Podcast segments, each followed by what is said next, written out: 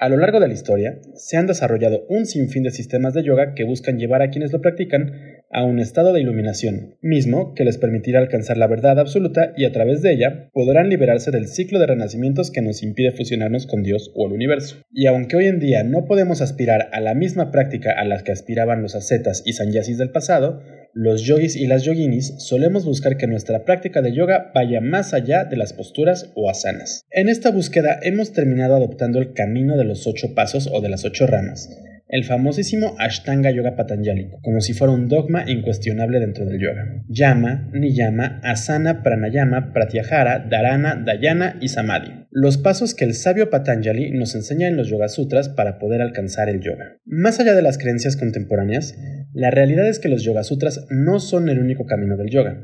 De hecho, el Ashtanga Yoga es uno de los tantos caminos del Raja Yoga, un yoga enfocado principalmente en la meditación y la respiración, mientras que en Occidente solemos decir que practicamos Hatha Yoga, un yoga que le da un nuevo significado al cuerpo, colocando la práctica de asana o postura como el primero de los pasos del yoga.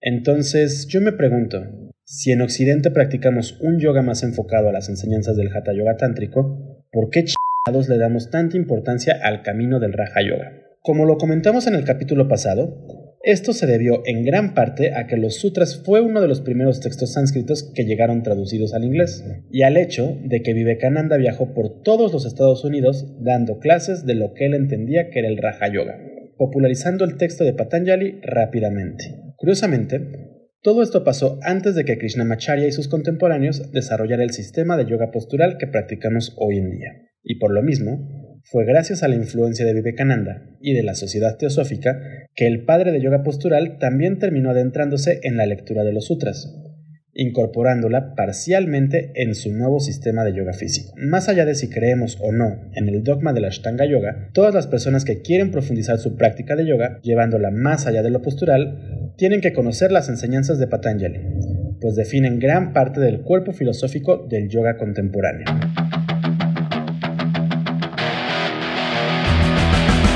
Yoga, una disciplina ancestral que se convirtió en uno de los negocios más lucrativos de la industria del fitness. ¿Cómo es que esta técnica antigua se convirtió en un negocio espiritual? ¿Realmente es yoga lo que practicamos hoy en día? ¿Qué chingados es el yoga? Yoga y más allá, un podcast en el que buscamos entender la evolución de la práctica de yoga desde su filosofía ancestral hasta la práctica postural contemporánea. Acompáñanos a profundizar en esta práctica, entender sus conceptos y desmenuzar su historia.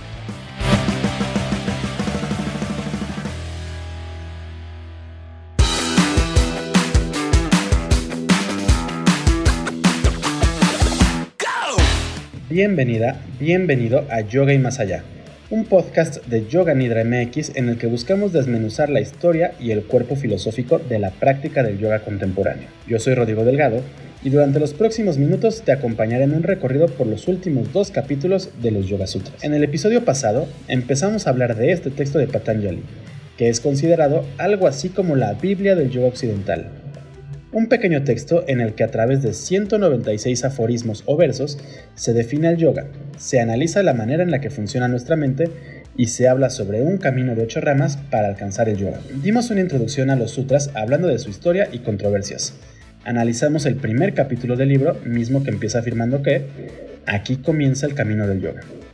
Yoga es el cese de las fluctuaciones mentales. Y después se enfoca en explicar el funcionamiento de la mente.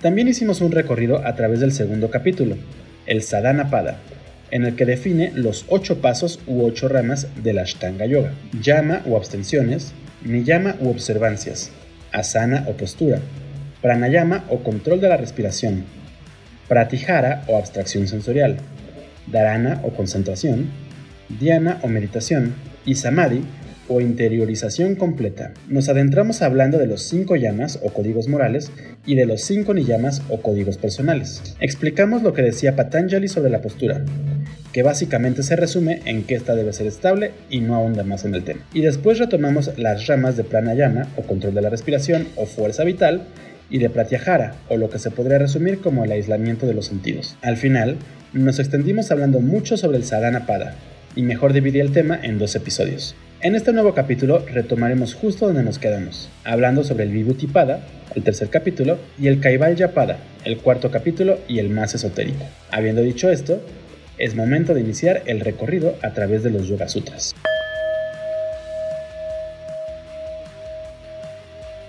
Tercer capítulo. Vibhuti Pada. La sujeción de la mente a una zona u objeto escogido se denomina concentración o dharana.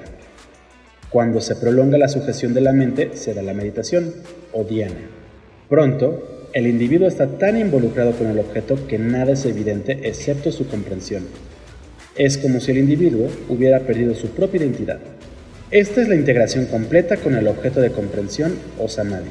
Entonces, una vez que hemos adoptado una postura cómoda y estable, es decir, asana, cuando hayamos empezado a controlar nuestra energía vital con pranayama y cuando hemos logrado desconectar nuestros sentidos, debemos enfocar nuestra mente en un objeto específico, dando pie a la concentración o dharana. Esta concentración debe prolongarse constantemente permitiendo que las fluctuaciones de la mente, es decir, los pensamientos que vienen y van, se detengan por completo y solo exista el objeto de nuestro enfoque. Cuando mantenemos este estado de meditación, nos puede llevar a olvidarnos del mundo que nos rodea, permitiéndonos analizar ese objeto de concentración, fundiéndonos con el mismo hasta que logramos comprenderlo por completo. La concentración en el objeto es tal que nos olvidamos de nuestra propia identidad, integrándonos con el mismo objeto. Esa concentración absoluta es samadhi. Como podrás ver o escuchar, Patanjali dedica únicamente un sutra a cada uno de los tres pasos de su Ashtanga Yoga, permitiendo que estos sean interpretados y reinterpretados ampliamente. Pero si nos quedamos únicamente con las definiciones del autor, Dharana se traduce en una concentración en un objeto específico, meditación en una concentración prolongada, y samadhi como el estado al que se llega cuando la meditación prolongada rinde frutos. Si tomamos en cuenta que estos tres pasos son tan similares entre sí, pues uno es la consecuencia del anterior, y si Patanjali dedica tan pocas palabras a estas tres ramas, lo más fácil sería pensar que realmente no son tan importantes y que lo más importante en el Ashtanga Yoga son los primeros cinco puntos. Sin embargo, Patanjali continúa afirmando que, cuando estos procesos de concentración, meditación y comprensión del objeto o samadhi se aplican, se denomina samyama. Samyama en un objeto elegido conduce a un conocimiento integral del objeto, en todos sus aspectos. Samyama debe desarrollarse gradualmente. La triada de Samyana es el núcleo central de la práctica. Como verás, Patanjali no reduce el camino de las últimas tres ramas de su Ashtanga Yoga a solo tres sutras. Más bien, lo hace a través de los 55 sutras del tercer capítulo de los Yoga Sutras. Pero lo hace hablando principalmente explicando el concepto de samyama. El estado en el que la mente no tiene impresiones de ningún tipo y nada está fuera de su alcance es conocido como el nirvija samadhi o absorción cognitiva. Es más complejo que la mirada de dirigir la mente hacia un objeto, el samadhi. Este último aforismo nos puede dar mucha luz para empezar a entender y cuestionar el concepto de samadhi tal como lo conocemos hoy en día. Si buscas el término samadhi en Google, el primer resultado seguramente será el de Wikipedia. De acuerdo a esta página, el samadhi es el estado de conciencia que se alcanza cuando durante la meditación la persona siente que está fundiéndose con el universo. Y hasta cierto punto, Wikipedia tiene razón. Pero de acuerdo a Patanjali, el samadhi no implica necesariamente la unión con el universo. Puede ser una unión o fusión con prácticamente cualquier objeto o situación. Y es que el sabio no ahonda directamente en el objeto en el que debe concentrarse la mente en Dharana. De hecho, según varios académicos, a lo largo de este capítulo, Patanjali menciona diferentes tipos o estados de samadhi. Estos los describe agregando un adjetivo al término de samadhi, como sería el nirvisha samadhi. Debes saber que la palabra samadhi se deriva del término sánscrito sama, que puede traducirse como junto o igual, y el término di, que suele traducirse como mente. Por ende, podríamos decir que la palabra samadhi es algo así como unión mental, y de acuerdo a Patanjali, es una unión de la mente con el objeto de dharana, es decir, de la concentración. Por otro lado, la palabra nirvija viene del término nir, que podríamos traducir como sin, y el término vija, que se suele usar para referirse a la semilla, y al semen, por lo que nirvija samadhi se traduciría como el samadhi sin semilla, es decir, un samadhi completamente libre de pensamientos. En este caso, un samadhi cuyo objeto de concentración es el vacío absoluto. Como dato curioso, el hecho de que el término vija se traduzca como semen es muy importante, pues este es muy usado en los manuales de Hatha Yoga medieval, pero ese podría ser un tema para otros episodios. Volviendo al tema, la mente puede tener dos estados basados en dos tendencias distintas, la distracción y la atención. En cualquier momento, sin embargo, solo prevalece un estado, y este estado influye en el comportamiento, las actitudes y las expresiones del individuo. A raíz de estos sutras, creo importante señalar que existen varias opiniones sobre los tipos de samadhi y la forma que adquiere la mente con ellos. Y es que, como Patanjali agrega diferentes adjetivos al término samadhi en los siguientes sutras, la manera en la que se han traducido ha llevado a entender que existen diferentes tipos de samadhis. Hay quienes aseguran que solo existen tres y hay quienes aseguran que incluso puede haber diez. Esto lo aseguran porque en los siguientes sutras, después de hablar cómo cambia la mente o la concentración, Patanjali describe los frutos de realizar samayama en diferentes objetos de concentración. En lo personal, no he encontrado una traducción en la que se pueda apreciar directamente todos los tipos de samadhi de una forma explícita, por lo que continuaremos sin adentrarnos mucho en los diferentes tipos de samadhi continúa ahondando en la manera en la que la mente puede pasar de la distracción a la atención al entrar en samadhi, y el cómo es que la mente empieza a ejercitarse con la práctica, permitiendo que se mantenga en un estado de atención durante mucho tiempo. Poco más adelante, Patanjali empieza a hablar de los diferentes samyamas que existen, o más bien en los resultados que se pueden obtener cuando se realiza samyama enfocándose en diferentes objetos. Al realizar samyama sobre el proceso de cambio afectado por el tiempo y otros factores, ayuda a desarrollar el conocimiento del pasado y del futuro. Realizar samyama sobre los cambios que surgen en la mente de un individuo y sus consecuencias desarrolla en uno la capacidad de observar agudamente el estado mental de los demás. Los resultados de nuestras acciones o karma puede ser inmediato o retrasado. Realizar samyama sobre esto puede darle a uno la capacidad de predecir el curso de acciones futuras e incluso su propia muerte. Realizar samyama sobre la fuerza física de un elefante puede darle a uno la fuerza física de un elefante. Realizar samyama sobre el ombligo da conocimiento sobre los diferentes órganos del cuerpo y sus disposiciones. Voy a mencionar únicamente algunos de los sutras en los que el autor habla de los efectos del samyama. Realizar samyama en el área del pecho e indagar en las sensaciones que se sienten ahí en diferentes estados físicos y mentales le da a uno los medios para permanecer estable y calmado, incluso en situaciones muy estresantes. Realizar samyama sobre la fuente de alta inteligencia en un individuo desarrolla capacidades sobrenaturales. Realizar samyama sobre el origen de la materia en todas sus formas, apariencias y usos puede convertirse en el dominio de los elementos. Patanjali dedica más de 20 sutras a los efectos del samyama, y como verás, el maestro empieza a hablar sobre cómo es que la triada de la Ashtanga nos puede ayudar a mejorar enormemente como personas, pues nos ayuda a desarrollar el autoconocimiento a niveles muy profundos. Pero el samyama no solo podrá ayudar a trabajar la mente, sino que también nos permitirá desarrollar nuestro cuerpo físico, desarrollando nuestros sentidos y brindándonos fuerza sobrehumana. Por si fuera poco, también nos permitirá controlar los elementos y desarrollaremos capacidades sobrenaturales. Estos efectos mencionados, especialmente los que parecen salidos de un cómic de superhéroes, han sido fuertemente analizados a lo largo de los años.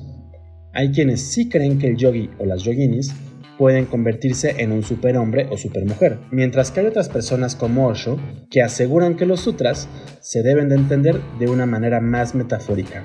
Para el quincuagésimo aforismo, Patanjali dice que la libertad o kaivalya, la última meta del yoga, se alcanza solo cuando se rechaza el deseo de adquirir conocimientos extraordinarios y se controla por completo la fuente de los obstáculos.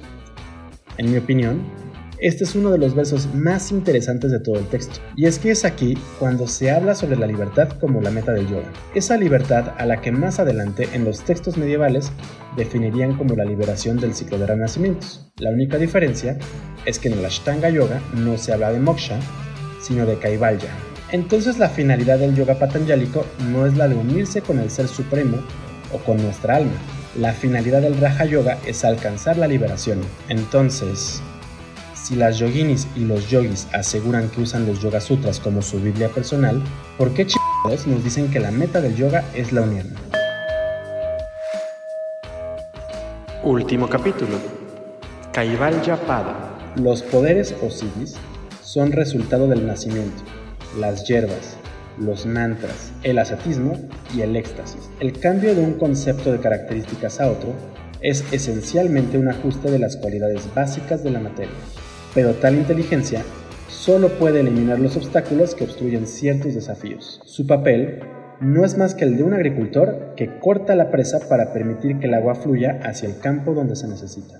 Hemos llegado al último capítulo de los Yoga Sutras de Patanjali, el Kaival Yapada, este capítulo es uno de los menos leídos por las y los practicantes contemporáneos, pues es algo más esotérico que los anteriores. Curiosamente, fue por ese mismo esoterismo que un gran número de grupos ocultistas y esotéricos le prestaron mucho más atención a esta sección a principios del siglo pasado. Esta parte inicia hablando de la posibilidad de desarrollar siddhis o poderes que se adquieren al perfeccionar la práctica. Sin embargo, por lo menos en las traducciones que yo he encontrado, únicamente habla del poder de controlar a los demás. Lo que sí es que podríamos pensar que los poderes que surgen con el Samayama son algunos de los siddhis patanjálicos. Con facultades mentales excepcionales, un individuo puede influir en el estado mental de otros seres. Esta influencia también depende del estado del destinatario. La influencia sobre otro por parte de alguien cuya mente está en el estado de Diana nunca puede aumentar la ansiedad u otros obstáculos. De hecho, se reducen y actúan sin ninguna motivación, mientras que otros también tienen capacidades excepcionales, actúan con una motivación u otra. Debido a que la tendencia de la mente a actuar sobre la base de los cinco obstáculos, tales como el malentendido, no ha sido borrada, estos aparecerán en el futuro para producir sus desgastes y consecuencias. La memoria y las impresiones latentes están fuertemente ligadas. Este vínculo permanece incluso si hay un intervalo de tiempo, lugar o contexto entre acciones similares. Existe un fuerte deseo de inmortalidad en todos los hombres en todo momento. Por tanto, estas impresiones no pueden atribuirse a ningún tiempo. Estas tendencias se mantienen y sustentan en malentendidos, estímulos externos, apego a los frutos de las acciones y la calidad de la mente que promueve la hiperactividad. La reducción de estos hace que las impresiones indeseables sean automáticamente ineficaces. Al terminar de hablar sobre el control de la mente, Patanjali empieza a hablar sobre el deseo de la inmortalidad, mismo que nos lleva a malentendidos y después ahonda en la relación entre la existencia y la percepción, presentándonos un experimento filosófico muy similar al del árbol que cae en medio del bosque y nadie lo escucha. Si el objeto fuera realmente la concepción de la mente de un individuo en particular, entonces, en ausencia de su percepción, existirá. De esta forma, el autor empieza a decir que la percepción depende de la accesibilidad y de la motivación de los individuos, y continúa explicando que las fluctuaciones de la mente, o pensamientos, aquellas que debemos vencer para alcanzar el yoga, siempre nos serán conocidos pues son parte del sí mismo esencial, en otras palabras, de nuestro ser. A fin de cuentas, la mente o los pensamientos son percibidos por nosotros mismos, por lo que estos también dependerán de nuestra percepción. La mente no se percibe a sí misma, pues también ella es algo perceptible. La premisa de que la mente puede desempeñar dos roles es insostenible, porque no puede fabricar y ver simultáneamente lo que fabrica. Cuando la mente no está vinculada a objetos externos y no respeta una forma externa al perceptor, entonces toma la forma del perceptor mismo. Por tanto, la mente tiene un doble propósito. Sirve al perceptor presentándole lo externo también respeta o presenta al perceptor a sí mismo o a su propia ilusión. De esta forma, en los siguientes 10 versos, Patanjali continúa desarrollando una idea de la relación de la mente con el sí mismo, creando una especie de tratado ontológico psicológico, y termina diciendo que, cuando se logra el propósito más elevado de la vida, las tres cualidades básicas no excitan respuesta en la mente. Eso es libertad.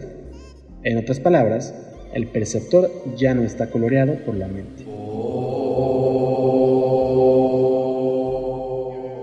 En el libro Radiografía del Hatha Yoga, el doctor en estudios del sur de Asia por el Colmex, Adrián Muñoz, dice lo siguiente sobre los Yoga Sutras. El yoga, en un sentido muy genérico, es un sistema de postulados epistemológicos y de prácticas meditativas que se remonta a tiempos muy añejos, pero no es sino hasta la aparición del Yoga Sutra de Patanjali que la metodología cuenta con una presentación formal y sistemática. Los Yoga Sutras son, hasta el momento, el texto más antiguo que se conoce en el que se presenta, en palabras de Gran Muñoz, una metodología formal y sistemática del yoga. En gran parte, es por esa razón por la cual hoy en día un gran número de yogis y yoginis lo han tomado como su Biblia del yoga y de vida. Pero en mi opinión, la idea de tomarla como una Biblia se la tomaron muy literal, pues al igual que la Biblia católica, la interpretan a modo y solo la mencionan cuando deben de hablar de religión o en este caso de yoga. En otras palabras, se lo pasan por el arco del triunfo cuando lo desean. Por otro lado, a lo largo de los años, se han dado un sinfín de traducciones e interpretaciones sobre los versos que aparecen en los sutras. Esto ha llevado a que cada persona adapte únicamente las enseñanzas de Patanjali basándose en su propio contexto, permitiendo que ideas como ahimsa o brahmacharya pierdan todo el significado que solían tener. Además, únicamente enfocan su atención en los sutras que hablan directamente de los pasos de la Ashtanga Yoga y en los primeros dos, en los que se define la práctica del yoga. Y lo que nunca me cansaré de decir, el yoga que practicamos hoy en día no es realmente Raja Yoga. Es un yoga postural al que hemos bautizado como Hatha Yoga, afirmando que proviene del yoga medieval. En ese caso, los sutras no tienen importancia, pues no se encuentran presentes en el cuerpo literario medieval. De hecho, en los manuales de yoga medieval, definen otros llamas y otros niyamas, así como otros pasos para alcanzar la liberación. Yo entiendo que los Yoga Sutras son de suma importancia dentro de la práctica del yoga, incluso en la práctica del yoga contemporáneo. Nunca podré negarlo, pero también creo que es muy importante entender el cómo y el por qué son tan importantes y la manera en la que estos han sido interpretados y reinterpretados a lo largo de los años. Hay que entender que estas interpretaciones iniciaron con Vivekananda y después fueron filtradas por la sociedad teosófica y por el nuevo pensamiento, para después ser reinterpretadas por los gurús y maestros de mediados del siglo XX. Cada una de las interpretaciones y comentarios que encontramos en libros y blogs estarán basadas en una idea o cosmovisión específica, con la idea de servir a un fin específico, por lo que podrás encontrarte con puntos de vista muy diferentes. Por lo mismo, y en lo personal, recomiendo mucho, además de leer los diferentes puntos de vista que ya se han publicado, dedicarse a leer traducciones diferentes, libres de comentarios. Esto para poder hacerte una idea propia de lo que Patanjali nos quiere decir. Para esto, recomiendo mucho las traducciones realizadas por George Fergustein al inglés y la de José Antonio Offroy Aranz al español, ambas disponibles de manera gratuita en internet. Por último, solo quiero hacer énfasis en el hecho de que no debes casarte con una sola interpretación, ni con una sola idea del por qué debes enfocar tu práctica en los sutras. Investiga diferentes visiones, adéntrate en la ontología occidental, conoce la historia del yoga occidental, dedícate a leer los sutras y realiza tus propias interpretaciones de las enseñanzas patanjálicas y de lo que es el yoga en general. Y recuerda que si quieres saber más sobre los textos clásicos de yoga, la historia de esta disciplina y todos los demás aspectos del yoga, puedes echarle un ojo a los textos que publicamos en nuestra página web yoganidra.com.mx. También puedes seguirnos en Twitter, Facebook, Instagram y YouTube como Yoga Nidra MX.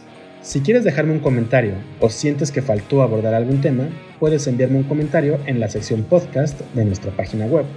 Yo soy Rodrigo Delgado y te espero en el próximo episodio de Yoga y Más Allá. Hasta pronto.